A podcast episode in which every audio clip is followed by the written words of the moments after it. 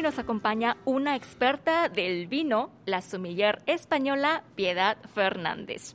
Hola Piedad, muchas gracias por acompañarnos. Buenas tardes, un placer estar con vosotros. Vamos con esta primera pregunta. ¿En qué consiste ser sumiller? Yo digo que ser un sommelier es un vendedor de satisfacción. ¿Vendedor de satisfacción? ¿A qué te refieres? Pues me refiero que el vino solo no sería tan potente como cuando lo unimos con la comida, ¿no? Yo creo que el sommelier es la persona que se ocupa de, bueno, de trabajar todos los conocimientos en torno al vino y otras bebidas, como también los espirituosos, cervezas, pero también alimentos como gourmet. ¿Para qué? Para crear esa simbiosis, esa unión, ese maridaje eh, y esa armonía entre lo que bebemos y lo que comemos. ¿Y cuáles son los pasos a seguir para convertirse en un sumiller? Yo creo que no, se nace, uno no nace y se despierta y, cuando va creciendo dice quiero ser sommelier. Yo creo que es una consecuencia también de la vida. Eh, la hostelería es una de las ramas ¿no? Eh, o de las industrias muy complicadas y difíciles porque hay que entregar una gran parte de tu tiempo. Para, para, poder desarrollarla y porque al final el cliente necesita tu atención y también tu buen estado de ánimo. Y yo creo que es sobre todo es creer que hay que dignificarla, que es una profesión digna, donde además, además se necesita una gran preparación eh, en profundidad para que sea realmente, para poder ser un gran profesional. Y primero necesitas, pues, creer en eso, en la hospitalidad, en regalar un buen estado de ánimo, en compartir, en crear equipo. Y a partir de ahí, yo creo que dedicarse a la hospitalidad o a la restauración significa eso, compartir, evolucionar, trabajar cada día. ¿Y se requiere alguna carrera universitaria o estudiar en una academia o algo así? En realidad, para ser sommelier no, no está todavía contemplado como una carrera, está contemplado como una eh, es un estudio laboral, digamos, ¿no? El sommelier es un departamento dentro de, del restaurante, dentro del organigrama del restaurante, que depende en este caso pues del, del metre, podríamos decir, de la figura del metre, y lo importante es estudiar hostelería eh, en general y dentro de hostelería luego hacer una especialización como sommelier en una academia privada o en una academia estatal. Bueno, tú también tienes una escuela que se llama Escuela Internacional de Sommelier. ¿Podrías explicarnos más o menos qué objetivos tiene esta institución y qué clases o programas imparte? Pues la verdad que sí que es diferente comparando con, con una es una escuela privada eh, sí es cierto que nuestra titulación no es una titulación oficial, no está oficializada por el gobierno, pero es cierto que en Europa no, no es tan importante alcanzar esa, titularidad más que, sobre todo, la selección de los profesionales que imparten esas clases y la calidad de, de, los temas que se desarrollan. Es muy completo, pero sobre todo es eh, aplicar mucha práctica. Cuando aplicamos la práctica es cuando mejor se aprende. Sobre todo nosotros tenemos muchísimos estudiantes que son ya adultos no, porque ser sommelier es una figura que va más allá de la hostelería. El sommelier también es una figura que, se, encontramos en las bodegas. Los enólogos estudian cómo ser sommelier para tener una mejor comunicación con sus clientes, con, los clientes de, cualquier nivel, ¿no? De su bodega. Un sommelier también es alguien que trabaja en una tienda de vinos o de gastronomía. El sommelier también puede ser un periodista gastronómico que necesita adquirir más conocimientos. Entonces, muy diverso. No es solamente quien vaya a dedicarse a la hostelería, quien estudia ser sommelier. Ese es el objetivo de nuestra escuela, poder, poder llegar a, un, a una industria muchísimo mayor de profesionales. Bueno, eh, para que podamos conocerte mejor, ahora cuéntanos cómo te iniciaste en el mundo del vino. Wow, hace muchos años. pues Almendralejo, la ciudad donde yo, de donde yo soy, es una ciudad del vino. Y yo acababa de llegar de Estados Unidos, viví en Estados Unidos una temporada y en Inglaterra para, estudiar inglés y cuando volví a mi ciudad alguien me dijo que había una bodega que estaba buscando un profesional para dirigir el departamento de exportación de una bodega. El departamento de exportación es, pues eso, posicionar el vino a nivel internacional. Y me llamaron y me entrevisté con ellos y me contrataron. Y eso empezó pues hace 26 ya o 27 años. Y yo tenía pues 26 años cuando ocurrió aquello. y me convertí en la directora de exportación y a partir de ahí empecé a enamorarme del mundo, del mundo del vino. El que era mi jefe se convirtió en mi maestro y todo su amor por el mundo del vino, que él era el enólogo además de la bodega, además de propietario, y todo su amor me lo transmitió y ya no pude parar. O sea, en tu caso vino primero la profesión y luego la pasión y el amor por el vino. Así es, así es. Exactamente. También había algo muy importante en mí que era eh, la pasión por viajar el departamento de exportación de una bodega me daba la posibilidad de viajar por el mundo. Así que fueron dos pasiones unidas en una. Primero la pasión de viajar y luego el vino se convirtió en la segunda pasión que hoy es más importante incluso que la de viajar. Bueno, no lo sé, porque como estoy en Corea probablemente siga siendo una de mis pasiones también. ¿Y recuerdas algún episodio experiencia que haya sido clave para que te enamores definitivamente con el vino? El vino para mí dice la verdad. Y el vino está rodeado de personas verdaderas. El enólogo, eh, que está en contacto con la tierra, y ese viticultor, que está en contacto con la tierra, con la naturaleza, y luego transforma ese fruto en vino, tiene que ser una persona verdadera. Alguien que realmente sí que también respeta la naturaleza y sigue sus sentimientos y sus emociones para que nosotros podamos disfrutar de ese, de ese trago de vino y en ese trago vivir esas experiencias, esas emociones y todo ese trabajo que hay detrás. Yo entendí que detrás del vino había verdad y mucha pasión. Y lo sentía, ¿no? Sentía esa emoción de cuando eh, solía ir a las ferias y, ese profesional venía a catar nuestros vinos y sentía, eh, sentía la tierra, ¿no? De donde yo procedía cuando bebía el vino. Yo creo que eso fue poco a poco lo que me fue. Eh, era una forma de, de, de, vender, ¿no? Entre comillas, no de vender un vino, sino de vender una forma de vida. Bueno, ¿y qué es lo que mm, te resulta más fascinante de tu trabajo? Pues lo que he dicho al principio es dar satisfacción. Cuando haces un wine pairing, por ejemplo, ¿no? el, armonizar vinos con comida, eh, lo trabajas, eh, seleccionas ese vino con ese, con ese con ese plato, ¿no? con, ese eh, bocado que vas a tener le cuentas y le presentas el vino y por qué has seleccionado ese vino.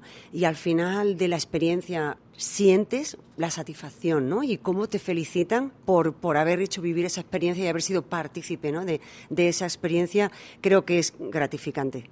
¿Cuáles son las cualidades que debe tener un buen sommelier?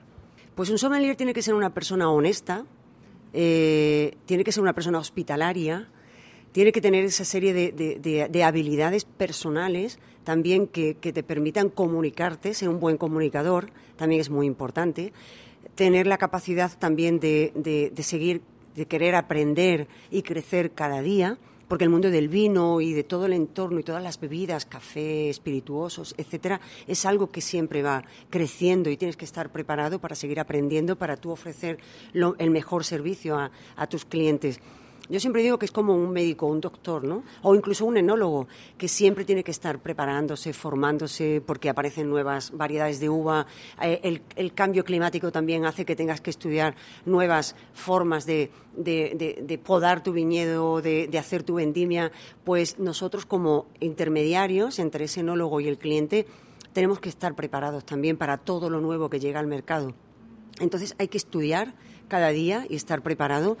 Y yo creo que eso a nivel profesional y luego, por supuesto, crear la, la, parte eh, práctica, ¿no? que es el servicio, por supuesto, convertirte en un buen profesional del servicio del vino eh, y el trato, el trato al cliente tiene que ser exquisito. ¿Y cómo ves el futuro de la profesión del sommelier? Yo creo que cada vez es más importante. La razón principal es porque cada vez hay más vinos en el mundo, muchas más marcas, hay muchos vinos diferentes que llegan al mercado y que hay clasificaciones nuevas que llegan al mercado. Y eso necesita, eh, necesita que el consumidor sea informado debidamente de por qué se crean esas nuevas clasificaciones. Y para eso estamos nosotros, para poder informar al cliente de por qué hay un vino natural o un vino orgánico o un vino eh, sostenible un vino biodinámico, al final el consumidor no puede convertirse en un experto, pero el sommelier le ayuda a entender un poco el por qué surgen ese tipo de vinos. Bueno, aprovechando que te tenemos aquí, me gustaría que me aclararas una duda. Se dice que el vino, entre más viejo, es mejor, pero ¿es realmente así? Francamente no. No, no tiene nada que ver, no tiene nada que ver. Porque el vino puede ser viejo, pero puede ser que en su origen no tuviera una buena estructura, con lo cual va a morir rápidamente va a evolucionar muy rápido. Para que un vino viejo sea un vino excepcional, se tienen que reunir una serie de condiciones muy importantes. Primero eh, es poder tener un buen viñedo. Ese viñedo tiene que estar ubicado en un lugar excepcional, que tenga, que tiene que tener también la mano del hombre, que sepa cuidarlo, que sepa conocerlo y que, y que sepa cuál es el potencial de, ese, de, ese fruto que va a dar luego la transformación por parte del enólogo y luego ese posicionamiento en el mercado que año tras año pueda tener ese prestigio que vaya demostrando que puede ir con el paso de los años mejorando ah, o evolucionando positivamente. Pero hay vinos jóvenes, súper ricos, que te dan toda la parte fresca de la fruta, de la primera fermentación, donde es súper divertido tomarlos, compartirlos en una barbacoa, en un momento súper eh, un momento que no sea importante, ¿no? sino que sea simplemente pasar un buen rato con amigos o familias. Y esos vinos jóvenes juegan un papel muy importante, porque es ya, es simplemente pasarlo bien en compañía de amigos o familiares y, y, con una copa de vino. El vino no tiene por qué ser intelectual. El vino tiene que ser una bebida que pueda llegar a todo el mundo y a todos los bolsillos y que todo el mundo pueda disfrutar. ¿De qué depende entonces la calidad del vino? ¿Cómo podemos identificar un buen vino como consumidores? Bueno, eh, Normalmente se dice que el precio es uno de los detonantes ¿no? para, poder identificar la calidad del vino. Yo no estoy demasiado de acuerdo porque vengo de una zona donde se produce mucho vino, pero también, también dentro de esa gran producción de vinos hay una gran selección de, de vinos eh, de pequeña producción que ofrecen unos precios muy competitivos y una calidad muy buena. Entonces, al final es complicado cómo mostrar al consumidor eh, el acierto de, cómo seleccionar un vino con un buen precio y que sepa que no se va a equivocar ¿no? en la calidad. No es fácil, no es fácil. No es fácil entenderlo. Eh, yo siempre recomiendo eh, empezar por precios medios y que ese precio medio te vaya, luego te, eh, te dé la confianza de bajar un poco eh, el escalón de precios para ir conociendo vinos más económicos y tú ir arriesgándote para ver qué te ofrece. ¿no? Hay zonas de producción en el mundo que ofrecen vinos a una relación calidad-precio maravillosa y que vas a disfrutar muchísimo, pero no todo el mundo conoce qué zona de producción ofrece esa calidad. ¿no? Yo diría que Italia es un país que ofrece una buena relación calidad-precio. España, sin duda, de verdad, y no por ser española, sino considero en mis más de 25 años de experiencia que uno de una de las mejores relaciones calidad-precio en el mundo se encuentran en España. Eh, y que y, tenemos muchísimas variedades autóctonas que llegan al mercado y que incluso llegan aquí al mercado coreano que tienen unos precios excepcionales y que sorprenderían a muchos a muchos a muchos paladares y doy cuenta porque muchos de ellos están aquí en nuestro restaurante y, crean una gran sorpresa ¿no? al conocer esa calidad y esa singularidad. Hay diferentes tipos de vinos según la ocasión y para combinar con diversos platos. Eh, ¿Podrías recomendarnos algunas de las mejores combinaciones de vino y comida? Yo diría que hay que arriesgar. Hay que arriesgar. Eh, antiguamente se decía ¿no? que el vino blanco para el pescado, el tinto para, para, para la carne. Evidentemente, hoy, actualmente, gracias a la, a la, a la a estos nuevos chefs que llegan con tanta creatividad, donde fusionan diferentes sabores, intensidades, especias, a la vanguardia también de otras cocinas, eh, hacen fusión. Al final esa fusión también tiene que llegar al mundo del vino y hay que arriesgar. Yo siempre digo que hay que, hacer una, o un maridaje o una armonía que sea equilibrada. Si el plato es ligero, hay que buscar un vino que sea ligero eso, es lo primero, lo más importante. Luego ya a partir de ahí buscamos más complejidad. Pero lo importante es alcanzar el nivel. Si tenemos un plato muy potente, necesitamos un vino con mucha estructura, que sea muy potente. Y si tenemos un plato intermedio, que tenga sabores frescos, pero al mismo tiempo alguna complejidad, tenemos que buscar un vino que esté en ese nivel. No todos los vinos tintos van bien con todas las carnes. Por ejemplo, hay carnes que son más ligeras, pues como el pato o como incluso la ternera o el cordero, que irían fenomenal variedades de uvas que tienen más esqueleto que cuerpo. En cuanto al pescado, podemos tomar pescado también con vino tinto, solo que hay que buscar un vino tinto que sea ligero y afrutado y que no tenga un gran periodo de envejecimiento para que en lo que nos, nos aporte sea fruta y frescura. Pero luego hay tintos, perdón, blancos, que han tenido un periodo de envejecimiento en una barrica de roble americano o francés, que también podemos combinar con una carne, porque tiene una gran acidez. Y esa carne, depende de cómo esté cocinada, el vino blanco va a hacer que esa acidez disminuya la sensación grasa de, de nuestro paladar. Entonces hay muchos factores moleculares, de intensidades, aromáticos, que te dan te dan los, los, la información para luego tú llegar a ese equilibrio. Pero si queremos simplificarlo, es intensidad. A un plato sencillo o con baja intensidad, como una ensalada caprese, por ejemplo, pues un vino blanco suave, que, que tenga una buena acidez, pero que sea un vino joven, que dé muchísima fruta. Bueno, la intensidad, lo recordaré. Bueno, y ahora cuéntanos un poco cómo es que has llegado aquí a Corea a dirigir el departamento de vinos y bebidas del restaurante Javier Aranda en Seúl. ¿Cómo, cómo empezó esta aventura? Bueno, pues a través de mi escuela, gracias a mis alumnos que están distribuidos por, eh, trabajan en diferentes restaurantes en, en España, eh, uno de mis alumnos trabajaba para Javier Aranda como sommelier en Gaitán, en España, en Madrid y llegó a él la información de que necesitaban un profesional para este proyecto de Corea.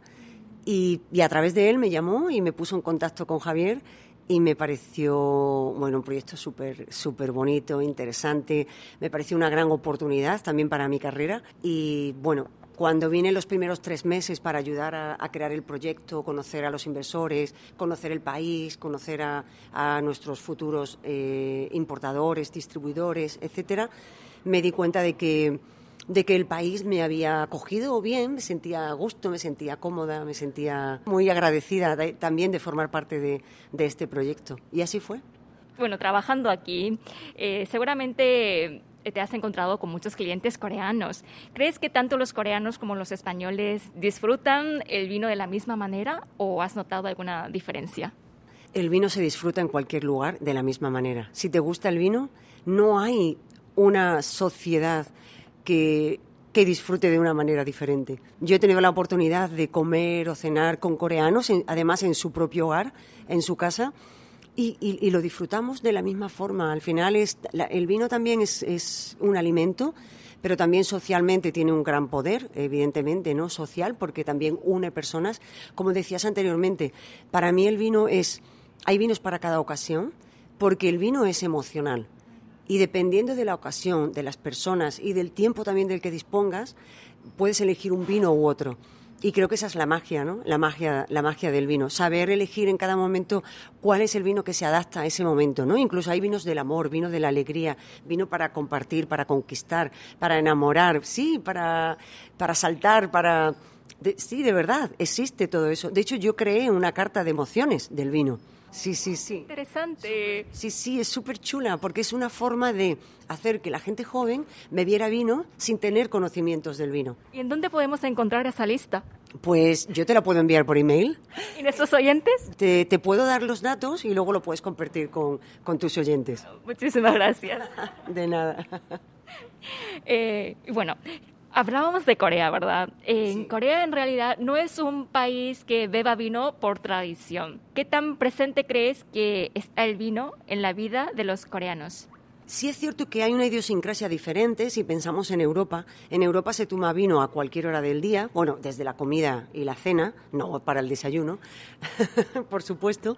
En Corea sí es cierto que el vino se toma solamente en la cena, para, para la, la, hora de comer es diferente, ¿no? No, ¿no? no ocupa tanto tiempo la hora de comer y tienes que seguir trabajando, ¿no?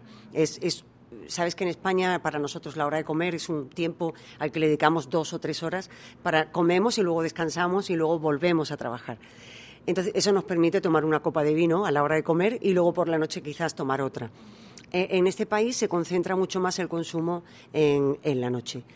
Y eso también hace que yo creo que culturalmente es un país que evidentemente el vino no forma parte de su cultura gastronómica ni social, pero creo que es un país que mira mucho a Europa, a Europa y América, y creo que esa influencia ha hecho que el coreano al viajar traiga esa cultura al país y, quiera disfrutar de, pues eso, de, de, la magia, ¿no? De la magia del vino.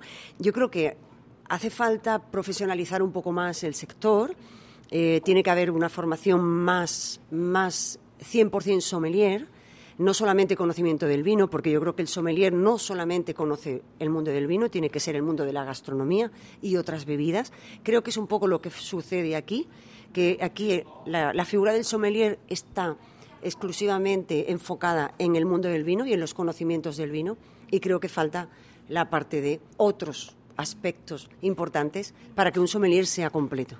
Por último, ¿podrías compartirnos tus planes futuros?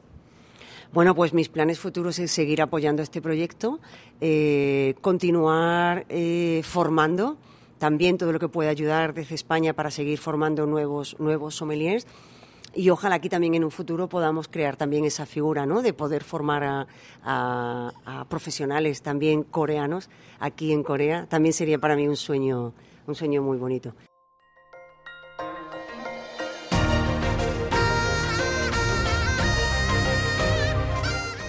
Acaban de escuchar el podcast de KBS World Radio.